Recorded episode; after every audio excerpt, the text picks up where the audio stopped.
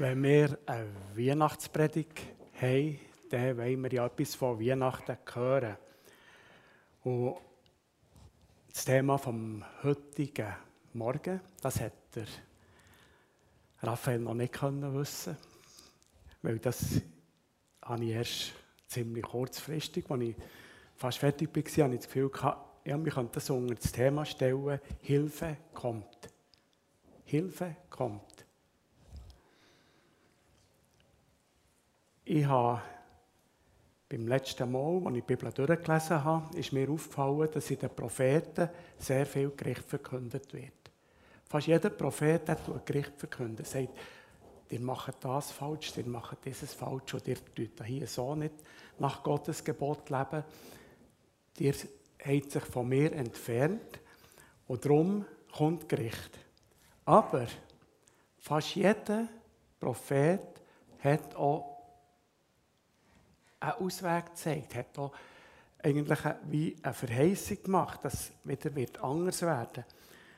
In erster Linie natürlich für das Volk Israel, aber wenn wir jetzt das genau anschauen, dann sehen wir auch, dass das nicht nur für das Volk Israel war, sondern dass auch die anderen Völker in den Genuss kommen von diesem Segen. Und ich habe da ein paar Stellen herausgesucht, wo es im Alten Testament von dem geredet wird. Wir lesen in Jesaja 49, Vers 6. Doch später will ich das Schicksal der Amoriter wieder zum Guten wenden. Das sagt der Jeremias, der Amoriter. Ein Volk, das nicht zu Israel gehört, ein Volk, das eigentlich ein heidnisch ist. Und Gott sagt das zu den Amoriter, Entschuldigung, durch Jesaja. Aber er legt noch eins drauf. Nämlich, er sagt, darauf gebe ich, der Herr, mein Wort. Also, der Gott tut der Jeremias wie eine Bestätigung dazu noch geben. Also nicht nur einfach, ich verspreche das, sondern es stimmt und ich gebe mein Wort dazu. Und das Wort von Gott wissen wir ja, dass das beständig ist und nicht wankt. Oder im Vers 39, es kommt aber der Tag, da werde ich das Schicksal der Elamiter wieder zum Guten wenden. Die Elamiter, auch nicht das Volk Israel, aus Bienen, sagt Gott, nachdem dass er durch Jeremias ein Gericht verkündet hat, ich will es wieder zum Guten wenden. Ich will euch einen Ausweg zeigen. Und hier so, das verspreche ich, der Herr, wiederum die Zusage von Gott, oder vielleicht noch eine letzte Stelle aus dem Jesaja, Kapitel 16, Vers 53. Dort hier so lesen wir, ich wende das Schicksal von Sodom, Samaria und ihren Töchtern zum Guten. Und auch dich, Jerusalem, werde ich wiederherstellen. Also hier so ist von Sodom die Es kann ganz sicher nicht Sodom also das historische Sodom gemeint sein. Aber Sodom wird auch zum Teil für Babylon genommen und auch für Ninive und für verschiedene Städte von Grossreich wird das manchmal gebraucht. Und auch Samaria, wo äh, auch nicht wirklich mit Gott war. Aber ich will es wieder zum Guten wenden. Und auch Jerusalem, ich will es wieder zum Guten wenden. Und ich will das wieder herstellen. Gott hat also schon vor lang, sehr langer Zeit gesagt, dass er das Geschick der Völker wieder wenden will. Dass er selbst nicht nur das Geschick von Israel, seinem Volk, sondern auch das Geschick von allen Völkern will wenden Dass er eine Möglichkeit schaffen für umzukehren. Und das hat Gott wieder bekräftigt, auch mit, der, mit dem Zusatz, das verspreche ich der Herr. Oder darauf gebe ich mein Wort. Wenn ihr mal, mir ist das vor allem in Hoffnung für alle aufgefallen, wenn ihr mal das Alte Testament durchlesen, gibt es ganz viele Sachen, wo Gott, wo da drinnen steht, darauf gebe ich mein Wort oder das verspreche ich. Wo Gott wie bezeugt, das ist wahr, das ist Tatsache.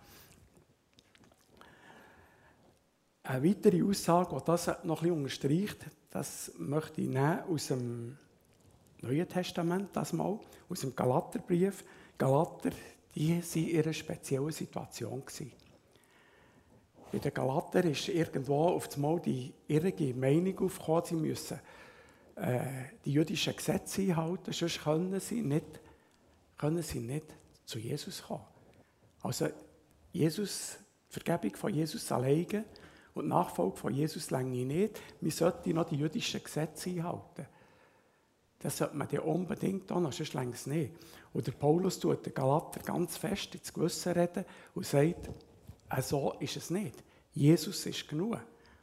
Ihr müsst nicht die jüdischen Gesetze einhalten, einfach für das ihr könnt errettet werden. Nein, es längt, wenn ihr Jesus, an Jesus glaubt. Und zwar tut er nachher das auch begründen mit dem, erinnert euch einmal daran, was Abraham gesagt wird. Abraham glaubte an Gott und sah von der bei ihm Anerkennung. Also beim Abraham ist es ganz klar Glaube gewesen. Weil der Glaube von Abraham war, bevor dass er irgendwelche jüdischen Gesetze erfüllt hat, sondern der Glaube war zuerst. Gewesen. Abraham hat geglaubt und hat Anerkennung gefunden.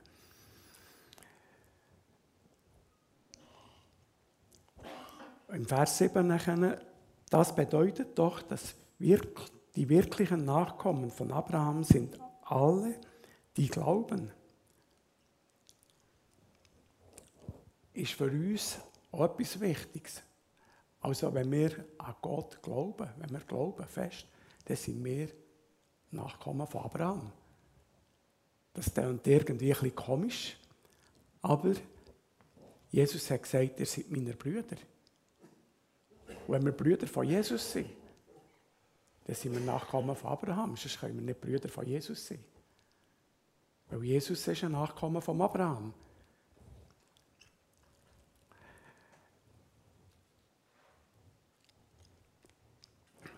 Genau. Und dann noch im Vers 16. Dort hier so lesen wir, so ist es auch mit Gottes Zusagen an Abraham. Betrachten wir sie genauer, dann stellen wir fest, Gott gab sein Versprechen Abraham und seinem Nachkommen. Und der Paulus schreibt nachher da weiter, Gott sagt ausdrücklich deinem Nachkommen, also einem einzigen, dieser ist Christus. Also die Verheißung gilt, wenn wir mit Jesus verbunden sind, wenn wir an Jesus glauben. Gott hat also versprochen, sich Israel wieder zuzuwenden und ein neues, und ein neues Königtum zu eröffnen, das für alle Menschen und Völker von dieser Erde soll gelten dazu, dazu, für das zu probieren zu erklären, möchte ich mal nicht die bekannten Stellen vom Neuen Testament nehmen, sondern ich möchte mal im Alten Testament ein paar Grundlagen heraussuchen. Und wenn wir im Alten Testament suchen, dann kommen wir definitiv nicht am Jesaja vorbei. Und das ist etwas ganz Interessantes mit, dem, mit diesen Jesaja-Büchern, weil Jesaja ist eines der ältesten Dokumente, das wir nachweisen können, das geschrieben wurde. Mit diesen Funden von Qumran haben wir ein Dokument in der Hand oder eine Schrift in der Hand, die mit dem, was wir heute haben, identisch ist und wo geschrieben worden ist, bevor dass Jesus geboren ist. Jesus ist noch nicht geboren, als das nicht geschrieben worden ist was Jesaja gesagt hat, sowieso nicht. Aber nachher die, die Schriften, die sind also viel älter als das Neue Testament. Viel wird nachher gesagt, ja, das haben die Jünger einfach hinten nachgeschrieben, dass Jesus auf die Welt gekommen ist. Das haben die Jünger nachgeschrieben. Das ist eine Fantasie von, von, den, von denen, die an Jesus glauben wollen. Probieren das ihrer Fantasie äh, weiterzugeben. Aber das Dokument ist viel älter. Und das sagt auch etwas dazu, dass wirklich die Bibel glaubwürdig ist. Dass das nicht einfach irgendeine Fantasie ist, dass das nicht ein Märchen ist, sondern dass eine Prophetie war, die Jesaja hat bekommen, die niedergeschrieben worden ist und die in Erfüllung gegangen ist. Und das ist auch wichtig. Wichtig ist, dass wir dürfen wissen, dass die Bibel glaubhaft ist, dass das, was in der Bibel steht, auch wahr ist. Und noch etwas anderes ist bemerkenswert. Der Jesaja der ist in einer sehr schwierigen Zeit gelebt. Es war nicht eine gebige Zeit. Da sind Babylonier gekommen, da sind Syrer gekommen, da war Krieg. Die Israeliten sind in Verbannung getrieben worden. Es war eine Zeit vom Umbruch. Der Tempel ist eingerissen worden, ist zerstört worden. Es hat kein Heiligtum mehr gegeben. Es ist für die Leute zur damaligen Zeit, im damaligen Israel, eine sehr schwierige Zeit gewesen. Und wenn wir vielleicht mal jetzt noch ein bisschen in die Zukunft schauen, also zur Zeit der Geburt von Jesus, es war auch eine schwierige Zeit. Gewesen. Es war auch eine sehr schwierige Zeit. Die Römer waren die Herrscher, die Römer haben bestimmt und das Volk hat nicht selber bestimmen Es war viel im Umbruch. Es ist eine schwierige Zeit. Und wenn wir vielleicht jetzt schon mal einen Blick in die Zukunft werfen, es wird eine schwierige Zeit sein, wenn Jesus wieder herumkommt. Aber ich denke, wir kommen dann am Schluss von der Predigt noch einmal dazu. Wir möchten wieder zurückgehen zum Jesaja. Und zwar haben wir im Kapitel 7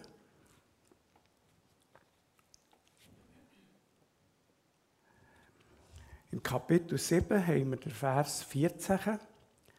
Dort hier so ist der syrische König vor den Toren von Jerusalem gewesen. Er hat das äh, israelitische Reich eingenommen, Samaria hat er eingenommen und jetzt steht er vor den Toren Jerusalem und bedroht Jerusalem. Und da lesen wir das jüdische Volk im Vers 2. Entschuldigung, nicht Vers 14, sondern im Vers 2. Der jüdische König und das Volk zitterten vor Angst, wie Bäume im Sturm. Also sie haben nicht nur ein bisschen geschlottert, sie haben geschlottert wie Bäume im Sturm. Also sie haben panische Angst gehabt. Sie haben panische Angst gehabt. Und wer war der König, der da panische Angst hatte? Das war der Ahas. Und der Ahas das war nicht ein König, der äh, positiv vorzuheben ist. Es war ein König, der grundsätzlich fast alles gemacht hat, was Gott verboten hat. Oder zu dem König schickt Gott der Jesaja mit einer Botschaft.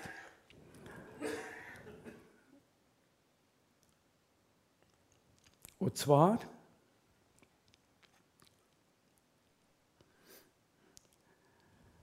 im Vers 3.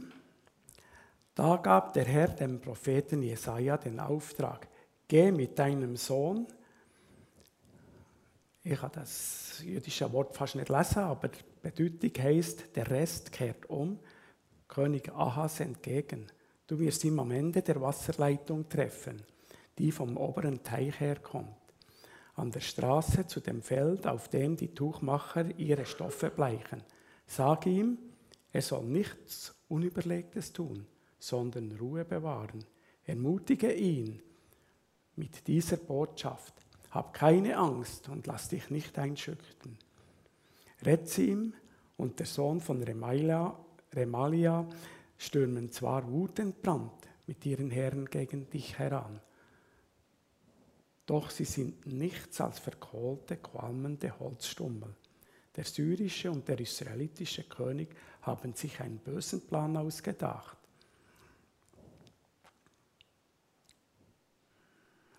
Und nachher im Vers 7, aber ich, der Herr, sage, daraus wird nichts. es wird ihnen nicht gelingen. Und das sagt der Jesaja einem König, der nicht mit Gott unterwegs ist. Er gibt ihm aber auch einen Ratschlag, und zwar im Vers 9, dort hier so lesen wir, vertraut jetzt mir, dem Herrn. Also kehrt um. Das ist auch der Grund, warum dass er seinen Sohn mitnehmen sollen, der geheißen jetzt muss ich nachlesen.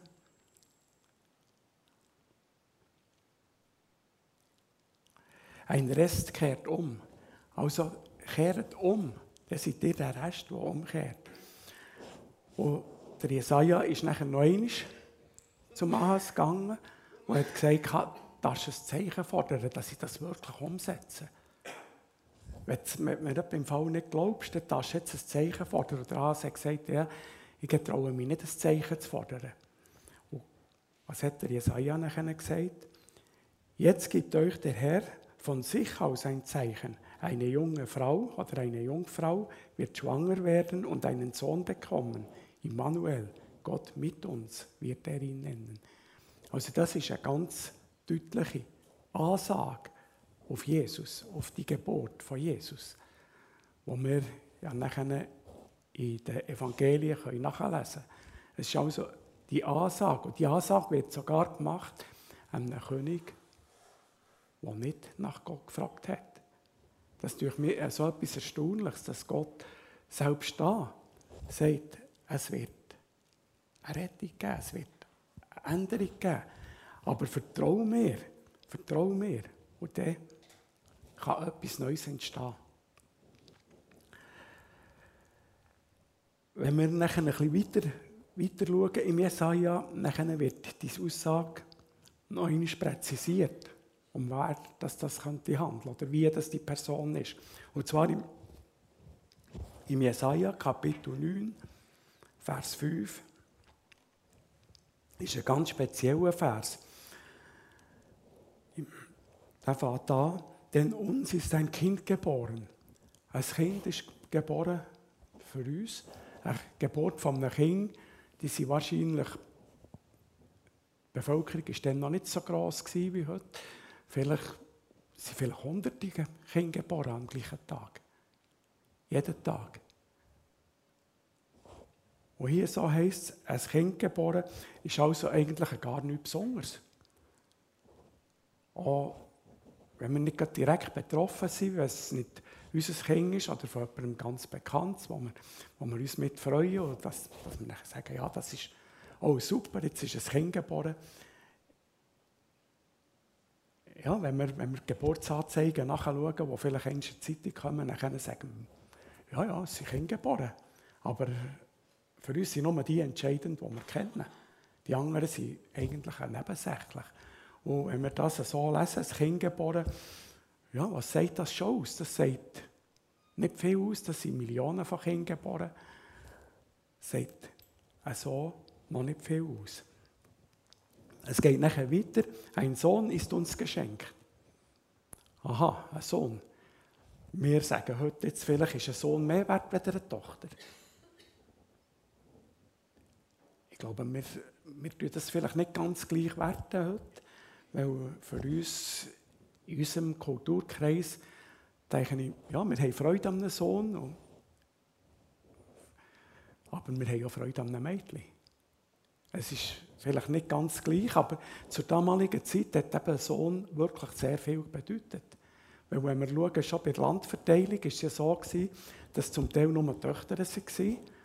Und äh, die hatten kein Erdteil bekommen. Dann haben sie geklagt und gesagt, ja, bekommen wir denn nichts. Und sie haben dann noch ebenfalls ein Erdteil bekommen, aber sie haben eine Bedingung gehabt, ihr dürft nur einen Ehemann nehmen, der aus diesem Stamm ist damit nicht Land von einem Stamm zum anderen geht. Es ist für sie dann eine sehr wichtige Sache gewesen. Erbberechtigt sie grundsätzlich auch nur Söhne gewesen. Es waren so ein paar Ausnahmen, aber meistens waren es einfach Söhne, die erbberechtigt waren. Und darum ist das auch ein sehr wichtiger Punkt. Es ist ein Sohn geschenkt. Aber auch Söhne werden noch x geboren. Auch vielleicht zu Tausenden, zu Hunderten.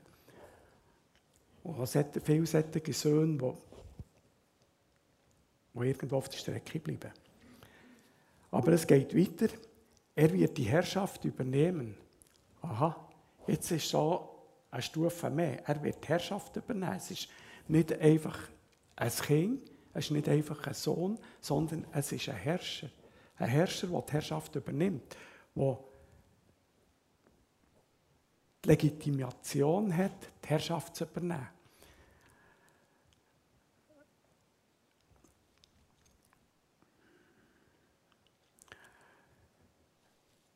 Weiter lesen wir nachher ebenfalls noch in diesem Vers, man nennt ihn wunderbarer Ratgeber. Ratgeber, die sind manchmal ganz gut. Und wir haben es manchmal schon sehr nötig, dass wir einen Ratgeber haben. Weil wir können vielleicht gute Gedanken haben, aber der Mensch ist auch immer eine Person oder ein Wesen, das gerne Unsicherheiten hat. Ich fühle mich vielleicht, wenn ich alleine eine gute Idee habe und die probiere umzusetzen, bin ich vielleicht unsicher. Und dann frage ich vielleicht einen Freund, du, was Mensch? Und der sagt, ja, mach nur. Dann ist es wie ein Ratgeber, der mich anstößt. Und mich anstößt, für etwas zu machen.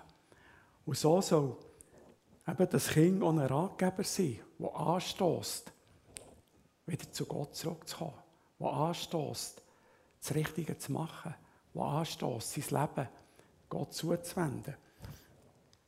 Oder wie wir gelesen haben,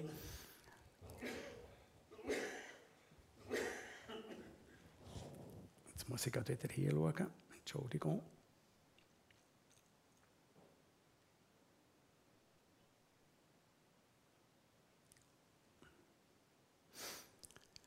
Wie der Jeremias, äh, Jesaja hat gesagt am König Ahas, kehr um, kehret um, kommt wieder zu mir. Genau so. Das ist der Rat. Man nennt ihn Friedenfürst. Und wenn wir jetzt äh, wieder in die Geschichte zurückschauen, zur Zeit, wo Jesus ist geboren wurde, ist nicht unbedingt Frieden. Und doch heisst er, sei Friedenfürst. Also muss, denke ich, Jesus auf einer anderen Ebene Frieden geschaffen haben. Und zwar auf der Ebene gegenüber Gott. Er ist der, der uns mit Gott versöhnt. Mit seiner Geburt ist eigentlich ein Gott auf die Welt gekommen, hat uns das Angebot gemacht, wieder neu zu ihm zu kommen, bei ihm Hilfe zu suchen und Frieden mit ihm zu schaffen. Und das ist der Frieden, der das Wichtigste ist von allem in unserem Leben. Es ist, kann passieren, was will, aber wenn wir Frieden mit Gott haben, dann ist das das absolut Wichtigste. Das ist wichtiger als alles andere, was wir in unserem Leben haben. Es ist wirklich wichtiger als alles andere. Weil nur dann haben wir wirklich eine Zukunft. Man nennt ihn ewiger Vater. Wir haben alle zusammen haben wir einen Vater. Aber unser Vater die verschwinden früher oder später. Weil der Mensch jetzt einfach keine stirbt. Also die Väter sterben immer wieder weg. Und so heisst es, ist ein ewiger Vater. Ein Vater, der eine ganz andere Stufe von Vaterschaft hat, das wir das in unserem Leben kennen. Er ist ein Vater, der eben ewig ist. Im, nächsten, im Schluss heißt es nachher, man nennt ihn starker Gott. Er ist ein Vater, der unser Gott ist. Und das ist Jesus. Das ist das Kind, das geboren worden ist. Ein starker Gott, der uns mit Gott versöhnt, wo wir mit Gott in Frieden kommen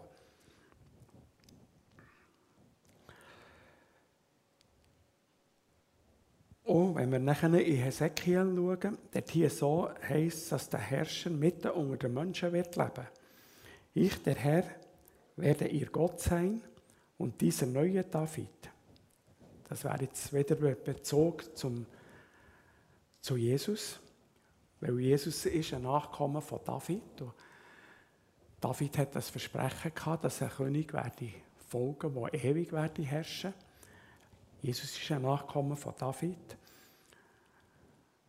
Und er wird mitten unter ihnen leben. Darauf gebe ich, der Herr, mein Wort. Wiederum eine Bestätigung von Gott. Darauf gebe ich, der Herr, mein Wort.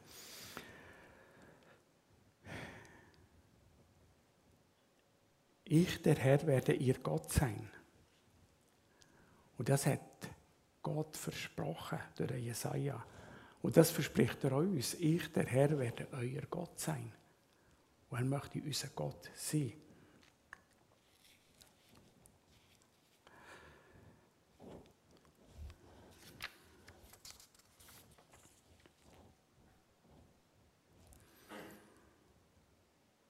Und wenn wir jetzt das schauen, der König lebt mitten unter ihnen und er will das Königtum aufrichten. Ist das passiert oder ist das nicht passiert? Ist das oder ist das nicht? Dieser Frage werden wir jetzt noch ein paar Mal begegnen. Ist das oder ist das nicht? Ist es? Ist es nicht?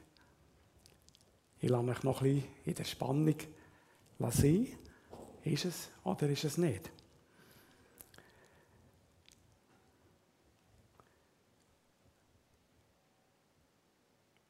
Auch die weiteren Stellen, die wir jetzt anschauen, die, die werfen immer wieder die Frage auf, ist es oder ist es nicht? Ist es schon passiert oder kommt es noch? Wir lesen in Micha, Vers 5, Kapi äh, Vers, äh, Entschuldigung, Kapitel 5, Vers 1. Aber zu Bethlehem im Gebiet der Sippe Ephrat sagt der Herr, du bist zwar eine der kleinsten Städte Judas, doch aus dir kommt der Mann, der das Volk Israel in meinem Namen führen wird. Sein Ursprung liegt weit zurück in ferner Vergangenheit. Hier so wiederum die Aussage, dass zu Bethlehem das Kind geboren wird, was der Jesaja schon hat gesagt, dass Jesus zu Bethlehem geboren wird. Und dass er kommt in eine Stadt, die eigentlich unbedeutend ist. Er kommt nicht zu Jerusalem auf die Welt, sondern er kommt in eine unbedeutende Stadt. Bei den Menschen, bei den Hirten, bei den einfachen Leuten kommt er auf die Welt, weil er auch für alle gestorben ist. Oder weil er für alle auf die Welt gekommen ist. So, Entschuldigung, gestorben ist er noch nicht. Hier. Und dann heißt es, der Mann, der das Volk Israel in meinem Namen führen wird. Hat Jesus das Volk Israel jemals geführt bis heute? Ja oder nein? Frage lassen wir noch einmal offen.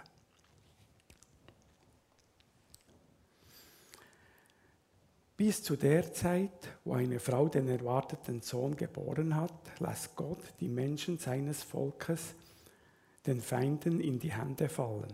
Doch dann werden die Überlebenden zu den anderen Israeliten in ihr Land zurückkehren.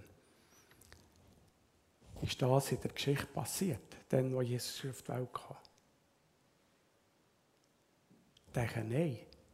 Aber jetzt kommen wir vielleicht einen Schritt weiter zu, dem, zu der Auflösung, ja oder nein. Heute erleben wir das, dass das Volk Israel wieder gesammelt wird, dass sie wiederum zurückströmen in ihr verheißenes Land, wo sie, wo sie Jahrhunderte nicht sind der waren. Aber sie strömen zurück, weil Gott das verheißen hat.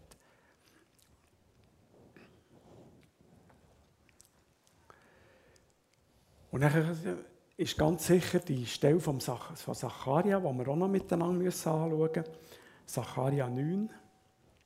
Äh, jetzt habe ich auch noch die Verse aufgeschrieben, Entschuldigung. Oder ist es 9,9? Irgendetwas ist falsch aufgeschrieben. Freut euch, ihr Menschen auf dem Berg Zion, jubelt laut, ihr Einwohner von Jerusalem. Seht, euer König kommt zu euch. Er ist gerecht und bringt euch Rettung. Und doch kommt er nicht stolz daher, sondern richtet sein, reitet auf einem Esel, ja, auf einem Fohlen einer Eselin. Das wird auch wieder in verschiedenen Weihnachtsliedern besungen. Der König kommt zu uns, der König kommt, er kommt, er bringt Rettung. Aber dann, wo Jesus eingezogen ist, ist er zwar als König gekommen, sie haben ihn als König ausgerufen, aber er hat die Königsherrschaft dann nicht antreten. Weil sein weiter Weg, der ist ans Kreuz gegangen. In dem Sinn, die irdische Königsherrschaft hat er dann nicht antreten.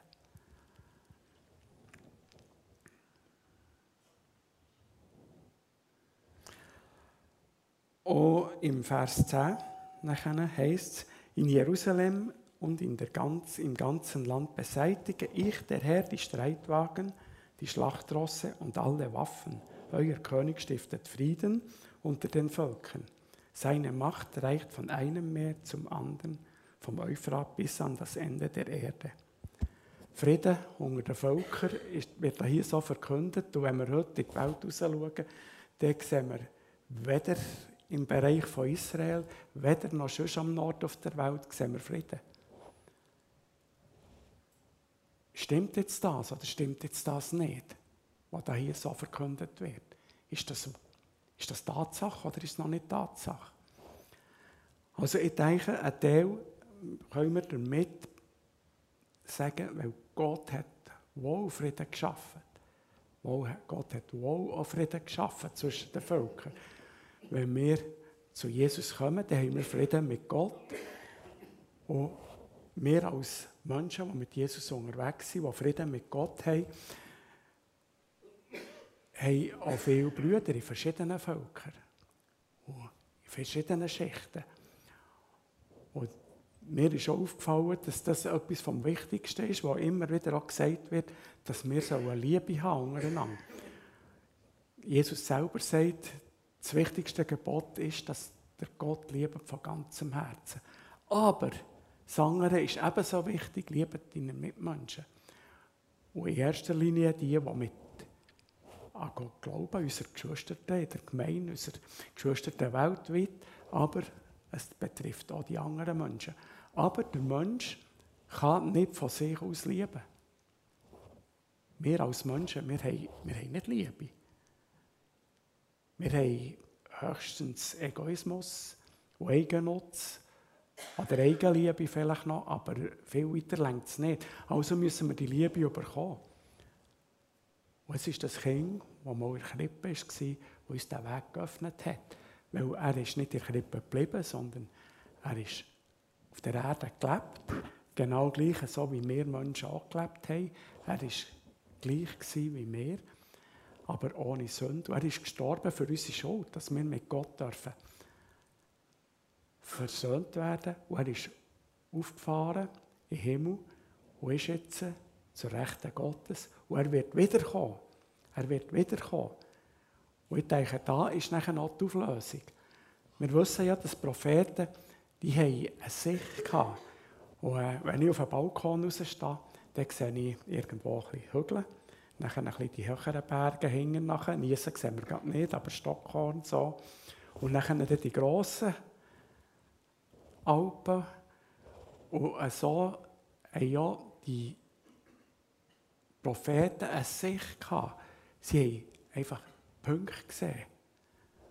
Und irgendwo, das, was zwischen ist, haben sie nicht gesehen. Und manchmal ist zwischen eine grosse, grosse Lücke. Man hat das Gefühl, ah, das ist ganz nach. Und wenn wir herlaufen auf das Mal, stellen wir fest, ah, da ist noch viel zwischen, wo wir nicht gesehen haben, wo wir gar nicht wissen.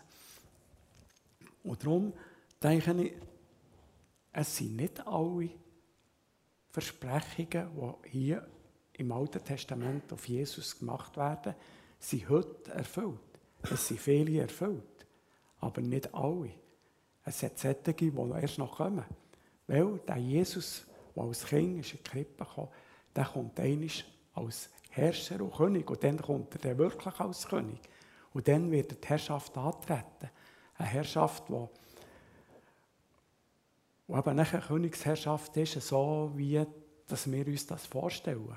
Und nicht, ja, er hat eine Königsherrschaft ja, in unserem Leben.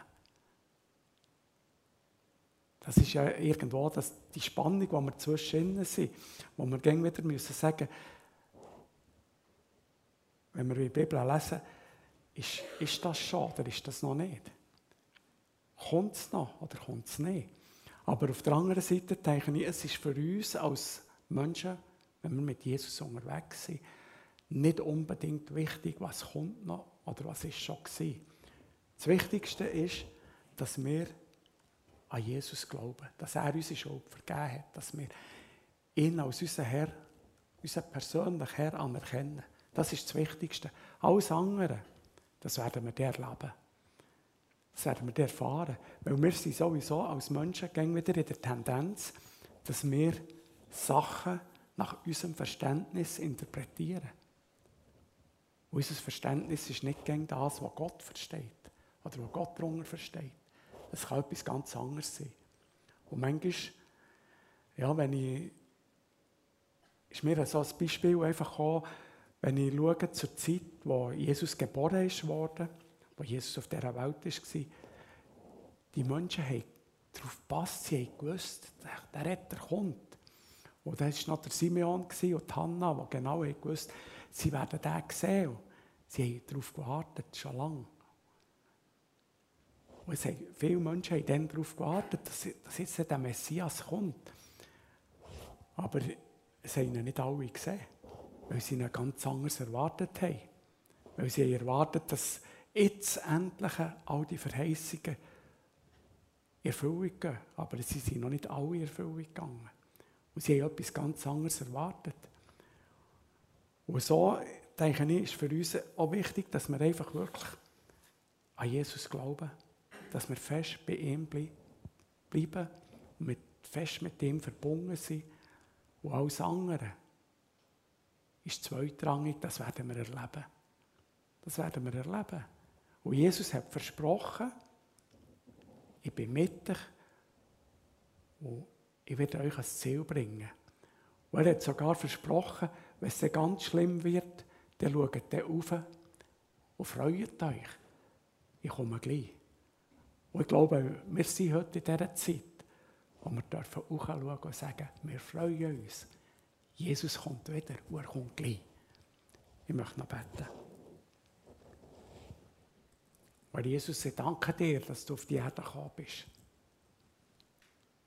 Wo wir heute daran denken, dass du als Kind auf die Erde gekommen bist und dass du als Mensch auf die Erde gekommen bist. Und dass du als Mensch gelebt hast. Und ich danke dir, dass du aber nicht einfach in der Krippe geblieben bist und dass du nicht einfach so weiter, weitergelebt hast, sondern dass wir dürfen wissen, du bist für meine Schuld, für unsere Schuld am Kreuz gestorben. Ja, das Kreuz kommt nachher noch. Nach der Geburt. Und ich danke dir, dass du das hast auf dich genommen hast. Und ich danke dir, dass wir dürfen wissen, dass wir zu dir dürfen kommen. Jederzeit. Jeden Moment. Und dass du hast gesagt, wenn wir anklopfen, dann tust du auf. Und du willst, dass wir zu dir kommen.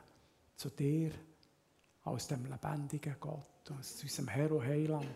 Dass wir zu dir kommen, zu dem, wo eigentlich Königsherrschaft wird antreten. Und dass wir dürfen wissen, wir gehören zu deinem Königreich, wenn wir zu, wenn wir zu dir herkommen. Und du kannst einfach auch das uns wieder bewusst machen, auch in dieser Zeit. Dass wir wirklich herkommen zu dir, wo du unser Mittelpunkt bist. Dass wir uns um dich versammeln. Dass du unser König kannst sein. Herr Jesus, ich danke dir. Und ich danke dir, dass wir dürfen Gewissheit haben, du kommst wieder. Und wir dürfen dich einmal von Angesicht zu Angesicht sehen. Herr Jesus, ich danke dir dafür. Amen.